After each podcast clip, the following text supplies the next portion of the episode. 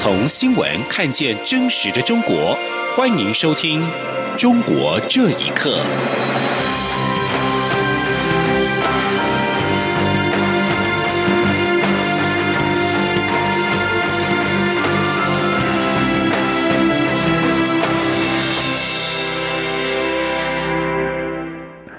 各位好，欢迎收听《中国这一刻》。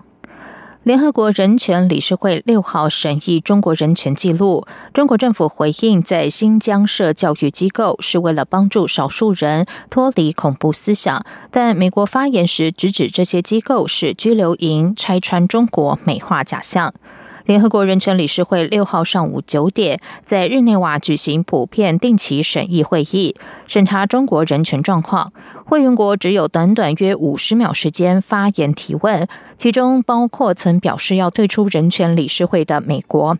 这场维持大约三个半小时的审查会议中，各国都提出关切问题。法国和德国呼吁北京停止大规模及违法监禁，保障西藏和新疆少数民族的宗教自由。英国则另外表示，中国的政治和公民权利已经恶化，敦促中国保障香港的权利和自由。而美国提问时更是用语强烈，直指中国政府对新疆维吾尔族、哈萨克族和其他穆斯林的镇压行为。美国对此感到震惊，并呼吁中国废除新疆拘留营，释放其他被任意拘留的人士，立刻停止对人权工作者及其家属的骚扰和境外绑架。美国代表提到新疆问题时，使用“拘留营”一词，当面拆穿中国为了美化而包装成政治再教育营的假象。美国代表发言时也呼吁北京当局释放异议人士黄琦和维权律师王全章。黄琦和王全章两人目前状况不明，据传健康状况不佳，让家属十分忧心。四川维权人士谭作人今天受访时表示，国际社会对中国人权发出的声音是一种正能量，但是在当前中国的政治现实下，他对结果比较不乐观。谭作人说：“黄琦、王全章这样的人为了公众的事，一批一批的进去，但是大部分中国大陆民众不会关心这样的事。中共政权已经成功的将中国大陆改造为自私自利的丛林社会。”联合国人权理事会六号审查中国人权状况，上千名新疆、西藏、蒙古等受中国政府压迫的族群集结在日内瓦，抗议中国政府侵犯人权的暴行。场外抗议的维吾尔人手持东突厥独立运动的日月蓝旗，阵势浩大，在游行队伍中形成一道蓝色的海洋。请听以下的报道。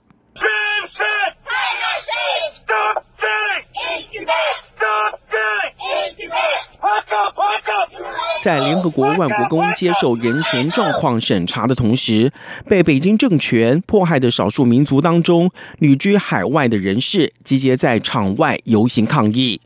抗议群众高举东突厥斯坦独立运动日月蓝旗、西藏雪山狮子旗，手持要求中国政府停止酷刑、停止种族屠杀、释放所有政治犯等横幅，沿路高喊“博图要自由”。东突厥要自由，南蒙要自由等口号。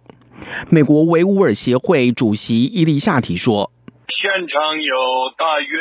五千左右人啊，他们来自远的，从澳大利亚、新西兰、北美、欧洲各国、土耳其、哈萨克斯坦、吉尔吉斯坦、乌兹别克斯坦等等。我们每一个在这里的人，每一个维吾尔人都有直接的亲人。”失踪，或者是在集中营里，或者是在监狱里。我们要求中国政府立即关闭全部集中营，释放全体维吾尔人。家乡在新疆的伊丽夏提说，他的母亲、三个妹妹都已经失踪。他带着妻子、孩子，全家人从华盛顿到日内瓦，要向全世界控诉中国政府正在对维吾尔人进行种族的清洗暴行。台湾西藏人权连线指出。中国在二零零九年、二零一三年轮到两次的普通定期审查当中，一共收到其他联合国会员国四百二十二点的改善建议，有两百六十二点意见被中国政府接受，但实际对照其人权表现、人权改善的幅度极为有限。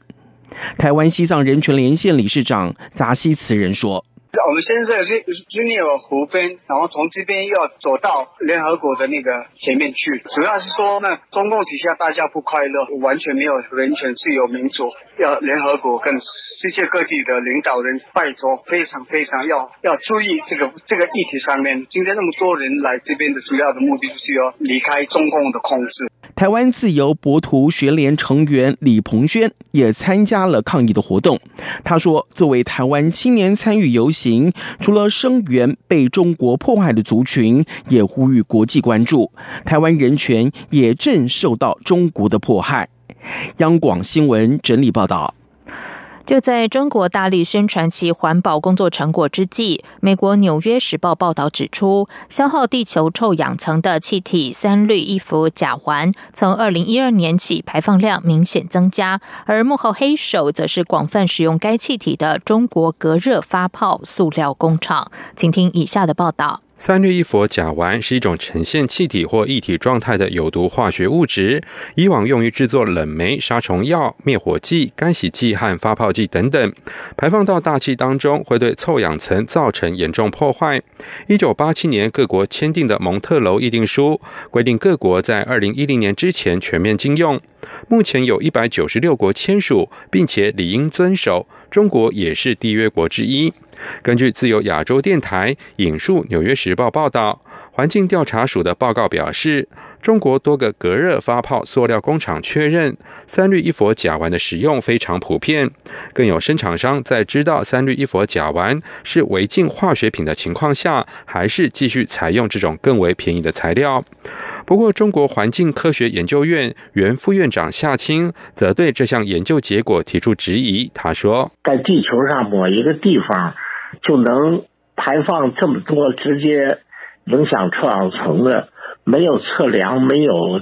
这个数据的话，科学上很难让人相信。因为他发现的话，他怎么发现？中国这一块地方到底排放了什么样的气体？怎么来证明？《纽约时报》引述中国环保部官员陈亮表示，由于报告提及的三氯一氟甲烷排放量太大，不可能全部来自中国的企业。但是陈亮也坦诚，中国政府在监管大量的化工和泡沫制造企业存在障碍。根据他统计，泡沫行业约有三千家企业，而隐蔽企业的数量可能要高得多。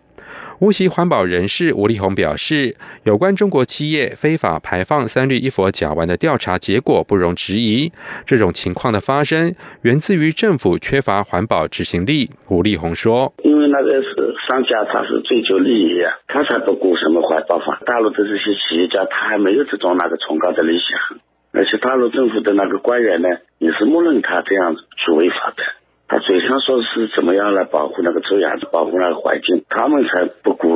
这些法律法规呢，早就抛在脑后了。大陆的环保法也是，嗯，皇帝的心脏，天天冷的。吴立宏强调，由于政府执行法律法规的力度不够，加上没有具体的强制措施来对违规企业进行限制和惩罚，如果想要彻底解决工厂的非法排放问题，恐怕还是只能透过道德来约束企业的污染行为。以上新闻由央广整理报道。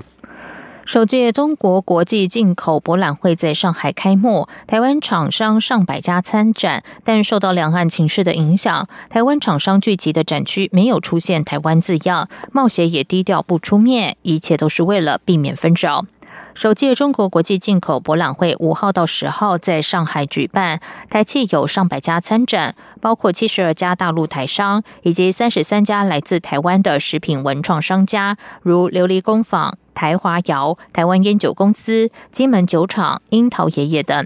来自台湾的参展商分布在企业商业展区的两个展场，但相较其他国家或地区的展区，台湾文创产品展区招牌用的是品味生活，食品产品招牌是美食享宴，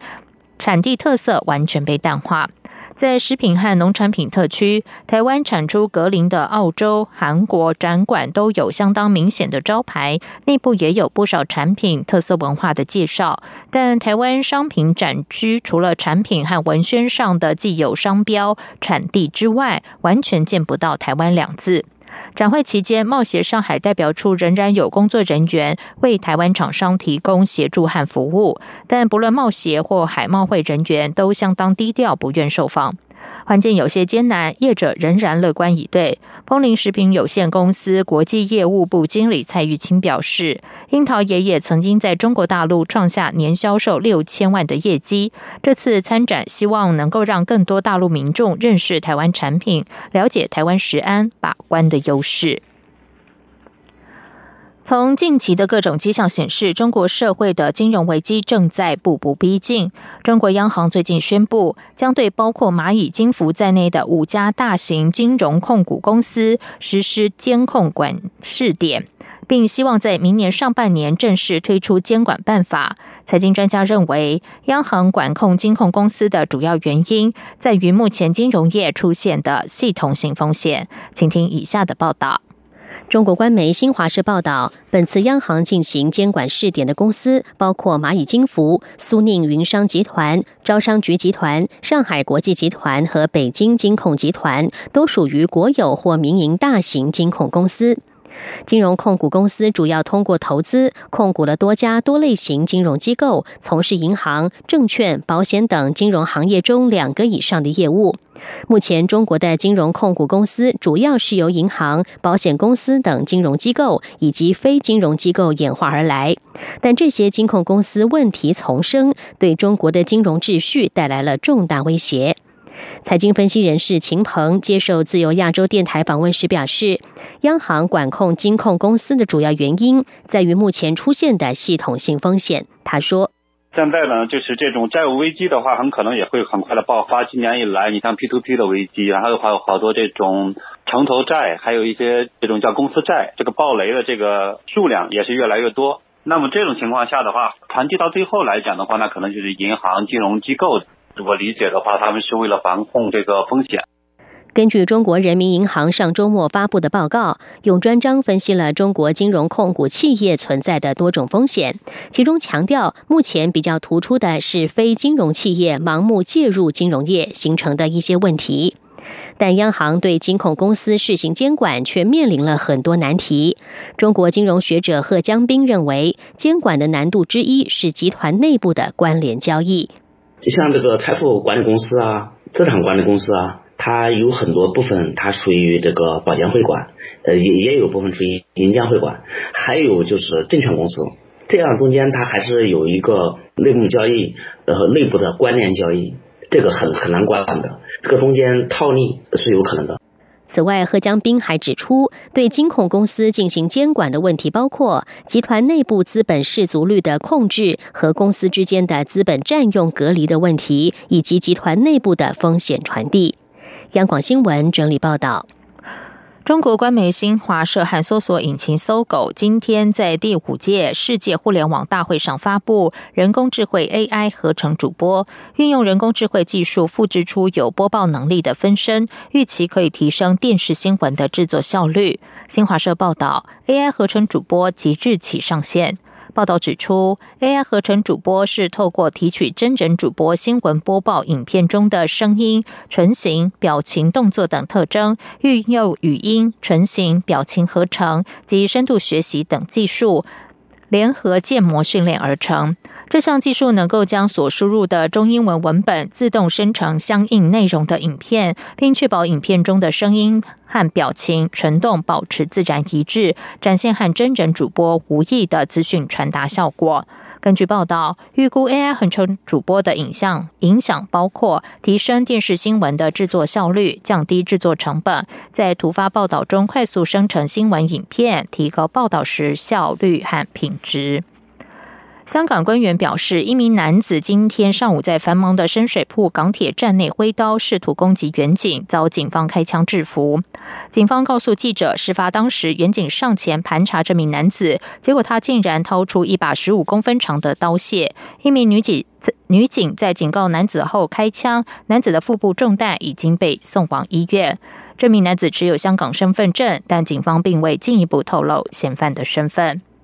以上中国这一刻，谢谢收听。